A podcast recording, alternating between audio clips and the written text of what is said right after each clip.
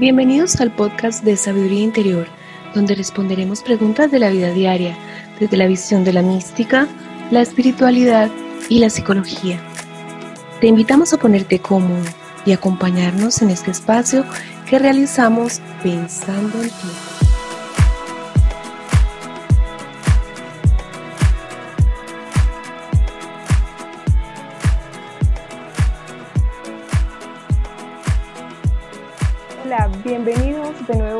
Podcast de Sabiduría Interior. Este día tenemos una invitada muy especial. Ella es Solcire Faro. Es terapeuta, especialista en sexualidad femenina. Con ella y con Pablo Morano y con Kika Angles vamos a tocar un tema absolutamente maravilloso. La pregunta, Sol, es la siguiente. ¿Es malo sentir placer? Yo creo que malo según qué, según quién, ¿no? ¿En qué contexto? Porque yo creo que el placer es algo tan extenso y que depende de tantas cosas, hay tanto, tanto entrando en juego, que hay momentos en los que sí de repente podría ser malo. De repente si estás fuera de contexto en el trabajo, estás en un lugar o lo que te está provocando placer no es ideal para la situación, pero fuera de eso para mí, la forma en la que yo lo veo, todo lo que te genere placer es positivo, porque el placer es uno de los puentes que tenemos con la vida. ¿no? Según muchas religiones está como esta idea de vienes de alguna manera a expiar cosas, ¿no? Naces del, del pecado original, entonces ya la vida comienza como una forma de castigo. Pero si vemos a los niños, los niños están en un solo vacilón con el placer de la vida.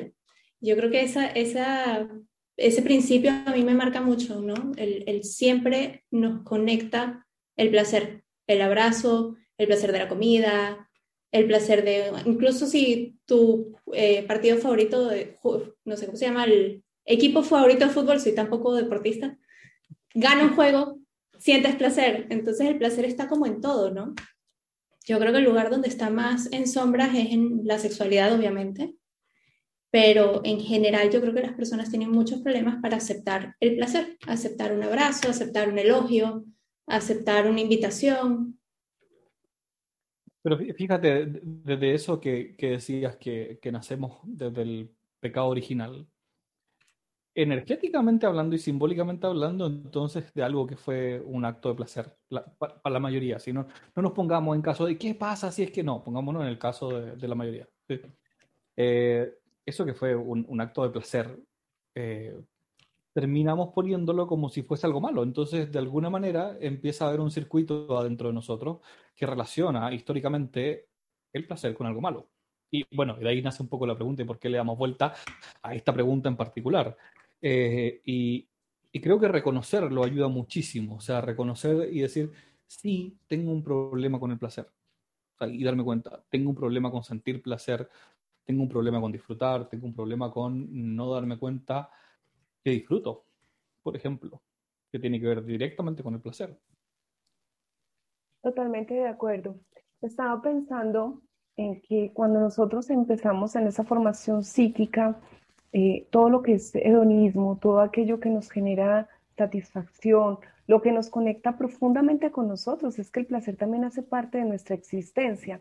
Eh, pero sí, tenemos una gran, un gran peso, yo lo diría incluso de juicio, y le pongo el apellido moral al placer. Eh, y las personas cuando piensan en placer sienten que son sucias o sienten que no es debido o sienten que no es correcto y lo peor, sienten que no son espirituales. Sí se permiten sentir placer, pero tal como lo decía Sol hace un momento, el placer eh, no solamente la sexualidad, que es maravillosa, también disfrutar una comida exquisitamente preparada. hay muchas cosas que nos generan placer, que impactan todos nuestros sentidos, que mueven la emocionalidad. Y tal como lo decías tú, Pablo, recordaba eh, esos momentos en los cuales uno sencillamente se deja estar y siente que se divierte, pero parece que la diversión y el placer van juntas y son como los hermanos gemelos malvados que no se pueden sentir porque tenemos que tener una vida de sufrimiento. ¿Qué crees, Kika?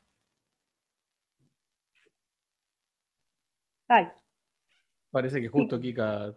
Justo nuestra amiga se, se frizó. Bueno, no, pero retomemos la, la pregunta, Sol. ¿Qué opinas de eso?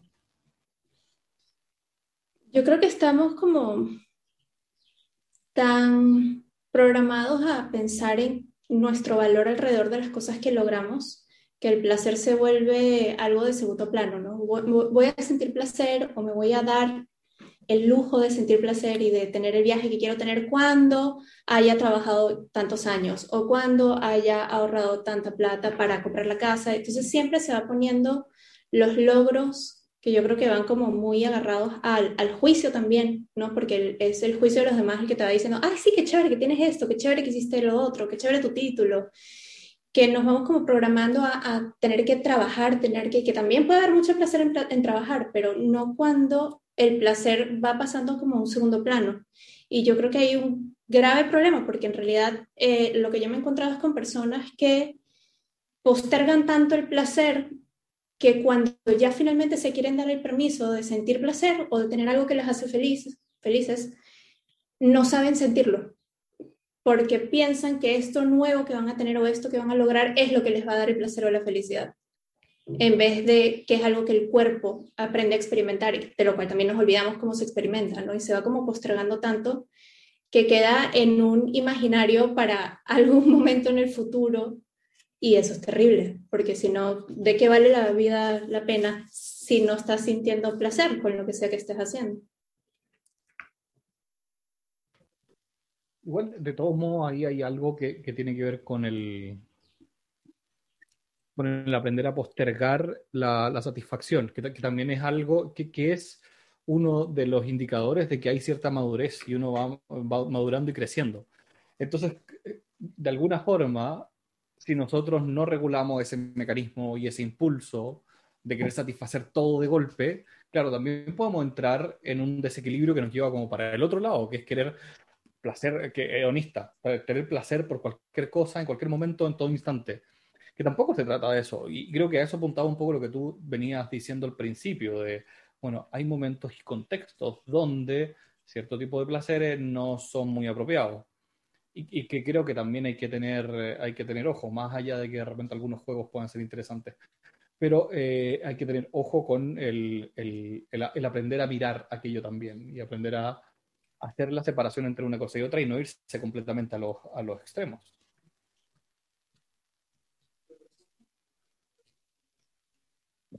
Sí, también eh, pensaba que una de las cosas del placer es que es algo que está totalmente fuera de nuestro control. Es eh, una experiencia que nos viene eh, y que vamos descubriendo qué es lo que vamos sintiendo, ¿no? Cada persona tiene eh, lo que le da placer y lo va descubriendo a medida que lo va sintiendo. Entonces, desde el lugar de que pierdo un cierto control, ¿no? Puedo tratar de provocar eso que en un momento me generó placer y, descubrir que quizá no, no llega. Entonces, creo que desde ese lugar también nos trae un poco de respeto, ¿no? Es, como algo a lo que le, tenemos, le tenemos que tener un poquitito eh, de miedo a veces, porque no está fuera de nuestro control y nos requiere conocernos, nos requiere mirarnos, descubrirnos y compartirnos, porque decirle al otro, esto es lo que me gusta, y no estoy hablando solo dentro de lo sexual, sino también de, de, lo esperable desde, desde el disfrute, ¿no? Eh, alguien quiere hacerte, no sé, es tu cumpleaños, te quiere hacer un regalo, te preparan una torta que para ellos es deliciosa te la traen y, para vos no lo es, ¿no? Y, ahí descubrís, somos todos únicos en, el placer. Eh, entonces también hay ahí como un desafío, ¿no? Es, eh, por eso también es tan interesante y, trae eso de lo misterioso, ¿no? De, lo que nos mueve desde un lugar que es más inconsciente. Sí, eso me encanta, Kika, porque necesariamente nosotros deberíamos sentir nuestros sentidos si nosotros nos sentimos desde los sentidos, somos capaces de empezar a integrar una cantidad de experiencias, pero parece que hay unas cargas, eh, vuelvo otra vez a los juicios, que nos dicen que eso no es bueno, o que eso es malo, o que esta sí es muy buena. Y, y lo que debemos hacer es entonces es en ese camino de, de preguntarnos por qué hacemos las cosas así de simple, darnos cuenta de que efectivamente lo que nos lleva al disfrute y cómo si lo ubicamos, como decía Sol ahorita hace rato, en el contexto adecuado, con la experiencia adecuada, podemos tener una experiencia maravillosa, placentera y casi que de plenitud. Otra cosa es que antepongamos el que no sabemos sentirnos y el que fuera de eso no nos sabemos sentir, no nos permitimos, lo aplazamos y tenemos una carga absolutamente pesada sobre el sentir el disfrute, porque es que disfrutar es malo, porque es que sentir placer es malo. De ahí arrancó con la pregunta que nos hicieron. ¿Ustedes qué creen? Sí, y ahí también puede pasar de que si siento como una presión para sentir placer, es peor. o sea, cuanto más quiero acercarme a eso, y en cualquier cosa, en, en como, bueno, quiero ver de sentir placer como sienten otros haciendo deportes. Y empiezo a investigar, pero como arranco desde una eh, exigencia, quizá me, me aleja aún más del objetivo. Entonces, eh, no sé, Solcire, si nos puedes contar más sobre eso. De hecho, lo que acabas de decir, Kika, es una cosa que le pasa a muchísimas mujeres. Eh, obviamente, bueno, no sé si es tan obvio, para mí es muy obvio de repente porque trabajo esto todo el tiempo, pero las mujeres tienen más problemas para tener orgasmo que los hombres. Eh, los problemas, digamos, con el orgasmo de la mayoría de los hombres van ya por otro lado, pero muchos de, los comentarios que hay alrededor de eso es, la presión por tener un orgasmo, es ¿por qué me demoro tanto? ¿Por qué no me, por qué no me caliento tan rápido? ¿O por qué estoy cerca del, digamos, como del pico y se mantienen en esa meseta del pico y si algo cambia, no terminan de tener el orgasmo y si algo cambia, se fuman, ¿no? Hay como muchísima presión por la meta, muchísima presión por... Eh, sentir las cosas según lo que vemos que a los demás les gusta que ven. ¿no? Y lo agarramos mucho de las redes. Yo siento que hoy en día, de hecho, sobre todo específicamente con el orgasmo con eyaculación femenina, hay muchísima presión. Me encuentro con muchísimas mujeres que quieren tener un squirt. Y le digo, ok, pero ¿por qué quieres tener un squirt? Y me dice, porque no lo tengo. Ok, pero ¿qué, qué otra motivación hay ahí? Entonces hay como, siento que hay mucha presión por ser eh, específicamente en el sexo, ¿no? El amante o la amante perfecta que todo lo siente, que todo lo conecta, que todo lo puede hacer rápido, que no le cuesta nada, que no, no hay ninguna, no hay como espacio para complicaciones ni emociones negativas en, esos, en esas áreas. Y para mí es un poco mm, utópico porque las energías, o sea, las emociones negativas, entre comillas negativas, también son parte de, o sea, puedes tener un orgasmo y que venga con muchísimo llanto porque estás súper tensa y cuando ese tipo de cosas suceden, la mayoría de las personas, como no tienen como el hábito, siento yo, de poder experimentar cómo es su placer y cómo es el proceso para ellos en distintos momentos, sienten que estas cosas que aparecen son indicadores de que están haciendo algo mal. Y ahí de nuevo vuelve a venir la presión. Entonces siento que hay como un círculo vicioso en ese sentido. No sé si les hace sentido. Sí, ahora, parte de lo que empiezo a observar es que de alguna forma, cuando nosotros intentamos hablar de, placer o del disfrute o de lo que nos gusta, si lo empezamos a poner en comparación a lo que hay afuera, eh, es súper fácil perderse. Y entonces voy a andar buscando cosas que probablemente no, no, me van a gustar tanto como yo creía que me gustaban. Y sin embargo, si yo empiezo a darme cuenta de qué es lo que yo quiero y empiezo a mirarme hacia adentro decir, bueno, esto es lo que a mí me gusta, esto es lo que yo disfruto y hacerse consciente de ese disfrute, el, camino empieza a cambiar y entonces ya no ando buscando lo que está afuera y no busco estas, eh, a lo mejor como extremos que pueden parecer muy ricos para otras personas, pero que para mí en realidad no lo son. Y a lo mejor todo lo que necesito es algo muchísimo más simple, pero conscientemente decir, ah, esto es lo que yo disfruto, esto es lo que para mí es placentero. Y entregarse un poco a eso, porque creo que en, en el placer y en el disfrute está esto de, como decíamos, de, soltar el control es de entregarse, es rendirse al momento que está ocurriendo sin eh, intentar llevarlo a ninguna parte, sino que solamente por el hecho de estar ahí.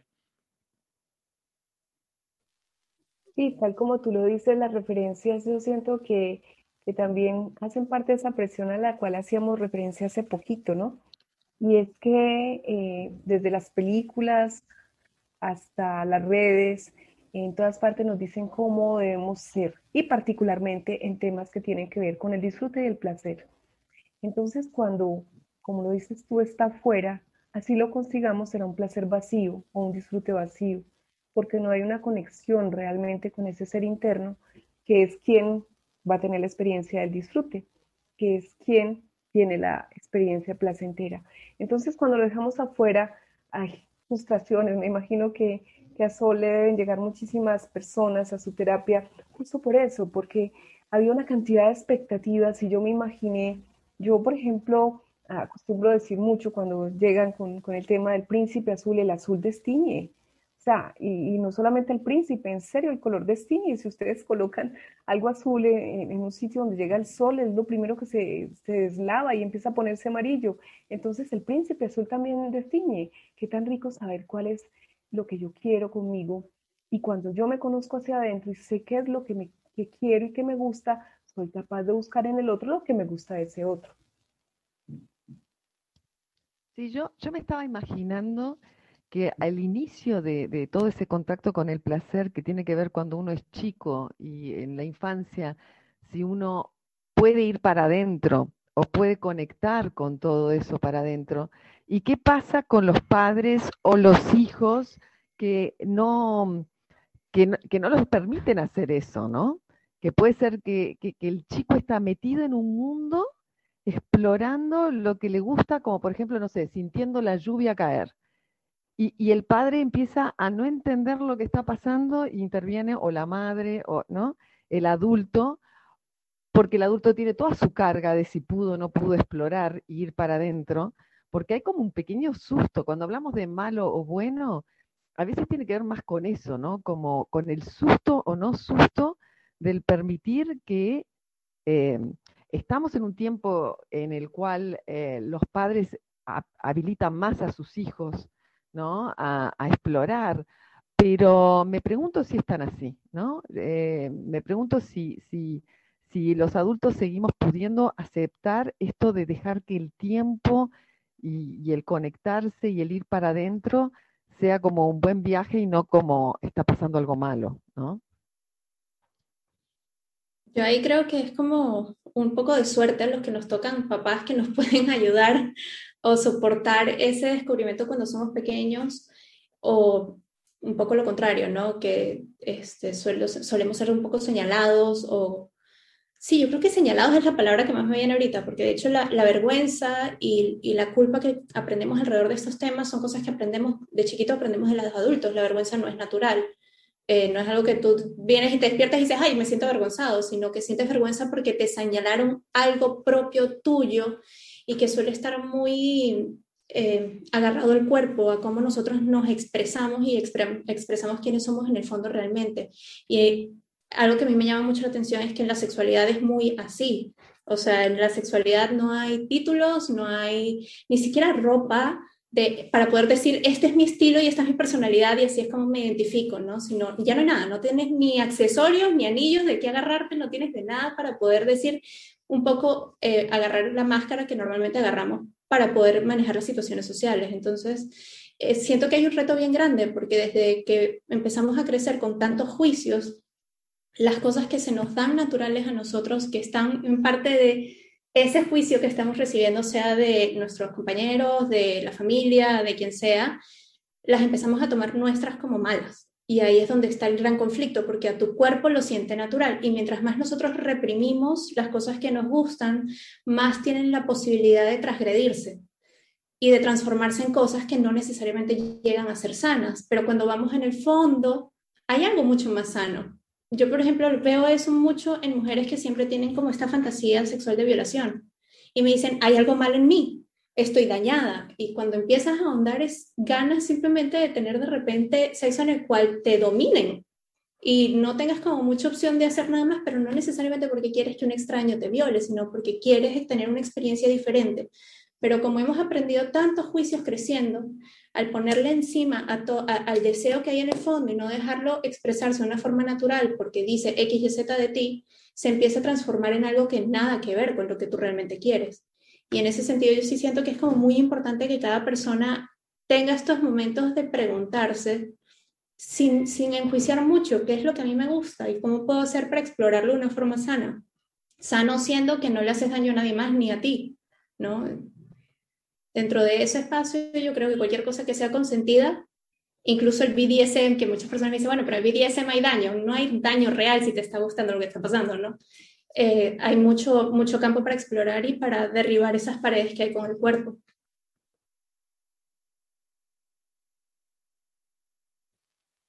Este es un tema muy interesante, es un tema que nos hace preguntarnos mucho, sobre todo confrontar las historias de cuando estábamos pequeños. Yo siento que ahí también hay algunas, algunos mitos, llamémoslo de esa manera, que pueden estar anclados obviamente a, a, temas culturales, ¿no?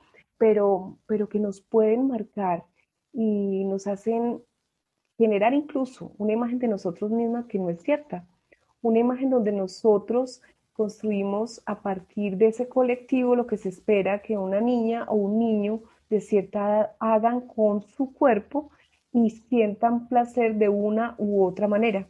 Entonces, la carga es muy grande. Definitivamente, eh, empezar a liberarnos de esas cargas es, es retroceder tal vez un poquito en el tiempo, darnos cuenta de dónde están y, contarnos una historia diferente, porque es que la vida se merece ser vivida y dentro de esa vida que merece ser vivida, eh, el placer y el disfrute tienen un espacio muy importante, al menos desde mi óptica.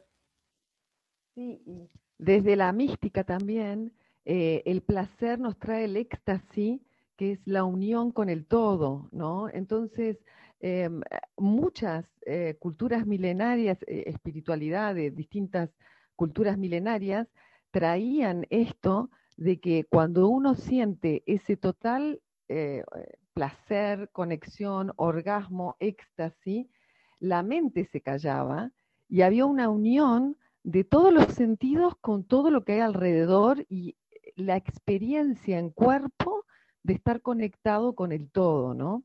Em, que da mucho miedo, porque esa experiencia de tanto poder y conexión con la divinidad, en cierta forma, desde las instituciones religiosas, empezó a ser, ah, no, pará, esta persona se puede conectar directo con Dios, entonces no nos necesita.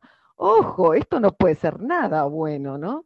Entonces, eh, está bueno volver a plantearnos, ¿no? Cómo el placer tiene un lugar, em, porque pienso, por ejemplo, el, aroma de una rosa, eh, el, canto de un pájaro, ¿no?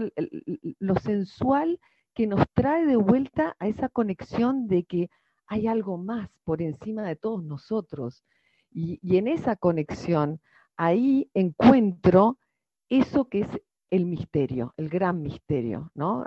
que vinimos a experimentarlo haciéndolo carne, ¿no? Haciendo, estando en el cuerpo. Entonces, em, bienvenido al placer desde un lugar eh, muy místico, ¿no? Y muy conectado también. Claro, desde ese mismo espacio, el, rendirse a lo que me gusta es lo que me permite entonces entrar a ese lugar. Ahora, estamos tan condicionados a funcionar siempre desde la mente y desde el control y desde el objetivo y, todo eso, que de alguna forma perdemos la, la, capacidad o se nos hace muy ajena esa capacidad de simplemente perdernos en el disfrute en algo un par de horas. Yo, a mí de repente me pasa que siento cuando estoy muy estresado, le, le, digo a mi familia, necesito perderme un par de horas en, en, en, disfrutar algo, en hacer algo. Es como ver un partido de fútbol, pero perderme, o ver una carrera de auto que me gusta mucho, pero perderme en la carrera de autos. O sea, no es que me tenga que levantar a, ver algo de mi hijo al mismo tiempo, que está al lado. No, es perderme, es olvidarme y que el tiempo, porque es como que el tiempo se deshace cuando uno está allí, realmente en algo.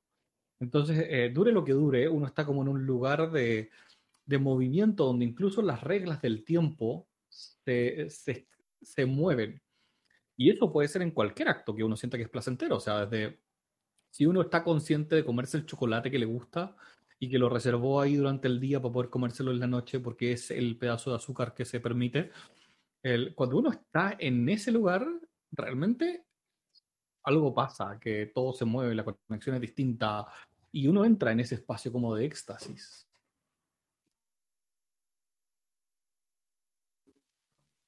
Me hiciste acordar de una malteada de chocolate, Pablo, qué cruel. Sigue solo. Nos quedamos enganchados, nos quedamos enganchados con este chocolate, Pablo. Eh, pasa a veces. Ahí la, la, palabra clave que creo que está sonando mucho es como el éxtasis, ¿no? El, el momento en el cual te sientes unido con todo, yo creo que es como súper importante, en o sea, tener claro que esos momentos son también, eh, que tienen un comienzo y que tienen un final, porque si no uno se puede volver como muy, no, no sé si es adicta la palabra, pero como dependiente de repente funcionar para que cada momento sea ese momento. Y también está bueno tener momentos que no son ese momento, para que cuando viene el éxtasis, cuando viene ese nivel de placer, cuando lo sientes y, sientes que estás totalmente presente con la experiencia, porque yo creo que es lo que marca la diferencia, ¿no? El perderse es poder estar conectado en el momento y que la mente, los quehaceres no están como tan metidos en el medio. Se hace tanto más valioso saber que tiene un comienzo y que tiene un final y que en ese espacio estás seguro y tienes todo el derecho de sentir todo lo que quieres sentir ahí. Y en ese sentido, eh, no solamente la sexualidad y en el chocolate, sino todo lo que estamos haciendo, lo que han dicho de, de, los sentidos es muy, es como clave, porque de hecho el erotismo viene de la capacidad de poder sentir a través de todos tus sentidos. Y creo que el reto mayor para hoy en día, sobre todo con la cantidad de información que, ten, que tenemos y que somos bombardeados de tantas cosas, es poder conectarnos realmente con una experiencia desde todos nuestros sentidos y estar completamente presentes en ese momento. Creo que cuando uno desde ese espacio se da el permiso de sentir ese placer y de dejarte llevar, empiezan a haber como cambios estructurales en la psicología de cada uno, en la confianza, en la seguridad, o sea, ya empieza a afectar otras cosas y te da como también incluso más permiso para seguir yendo a ese momento a reconectarte con ese placer. Claro, una cosita corta nomás. El, lo que decías como esto de los sentidos, estamos en, en una época en la que estamos eh, sobrecargados de, de, sensaciones sensoriales, en los cinco sentidos, o sea, eh, porque todos intentan ganarte por algún lado y ganarte por algún sentido. Entonces, como las tiendas, por ejemplo, dentro de un mall, ya no te puede agarrar simplemente por el loguito y no sé qué, le ponen un perfume especial para que te recuerde la tienda. Y, y claro, al, final lo que tenemos es una sobrecarga sensorial que hace que lo que el, cuerpo empieza a pedir es desconexión de lo sensorial. Y al mismo tiempo, lo sensorial tiene esto de que cuando tú lo repites muchas veces se gasta. Eh, y a mí me gusta siempre dar la, la, explicación del primer beso nunca es igual al resto porque hay algo sensorial que se despierta y se pega en ese primer beso que después nunca más pasa igual. Y, bueno, eh, eso claramente te puede llevar a una adicción si tú estás como siempre queriendo más y no, no puedes hacer el corte. Y ese es un buen tema para hablar después otro día alguna vez respecto a lo mejor de la adicción. Y Nada, justo iba a decir eso, que, que agradezco muchísimo, Sol, que hayas traído lo del principio y el fin, porque eso es radical. Cuando nosotros sabemos que una experiencia placentera o un disfrute tiene principio y tiene fin, no solamente la próxima será probablemente diferente y, se entenderá de otra manera o igual. Eh, el caso es que si siempre estamos buscando y quedándonos ahí, puede pasar lo que está diciendo Pablo. Se llama adicción. Esa es la palabra. Y eso sí, será tema de otro podcast.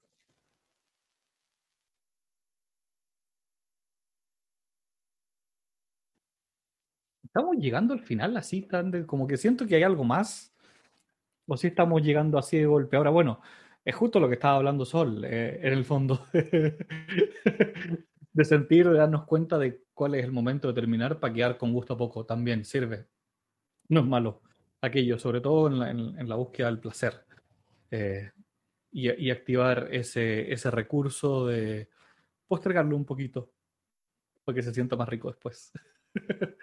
Eh, que es en el fondo notar los ciclos de cuando estamos, cuando estamos inmersos en aquello, cuando estamos en el mundo normal, que también lo hemos hablado en otras ocasiones, de cuando estamos en, en el mundo espiritual, cuando estamos en el mundo físico y de la capacidad que tenemos de ir navegando de uno a otro de la misma manera. Así que bueno, voy a aprovechar de darle las gracias a Sol por, por haber venido a conversar con nosotros este ratito. Se nos están haciendo cortos todos los podcasts, definitivamente. Próxima temporada parece que la vamos a tener que hacer más larga. Y darle las gracias a Patricia y a Kika y a ustedes por escucharnos. Nos pueden escribir a podcast.sabiduriainterior.com o buscarnos también en Instagram en Sabiduría Interior. Ese es el, el nombre de Instagram donde nos pueden encontrar.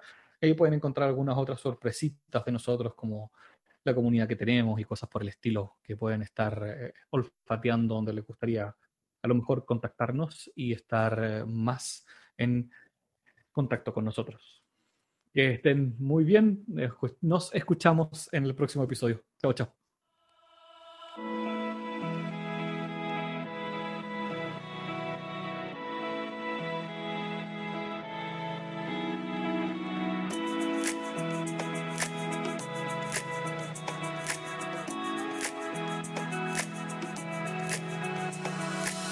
Muchas gracias por escuchar el podcast de Sabiduría Interior, donde cada semana responderemos preguntas de la vida diaria, desde la visión de la psicología, la espiritualidad y la mística. Si tienes una pregunta y deseas que la tratemos en el podcast, te invitamos a que nos escribas a podcast.sabiduríainterior.com.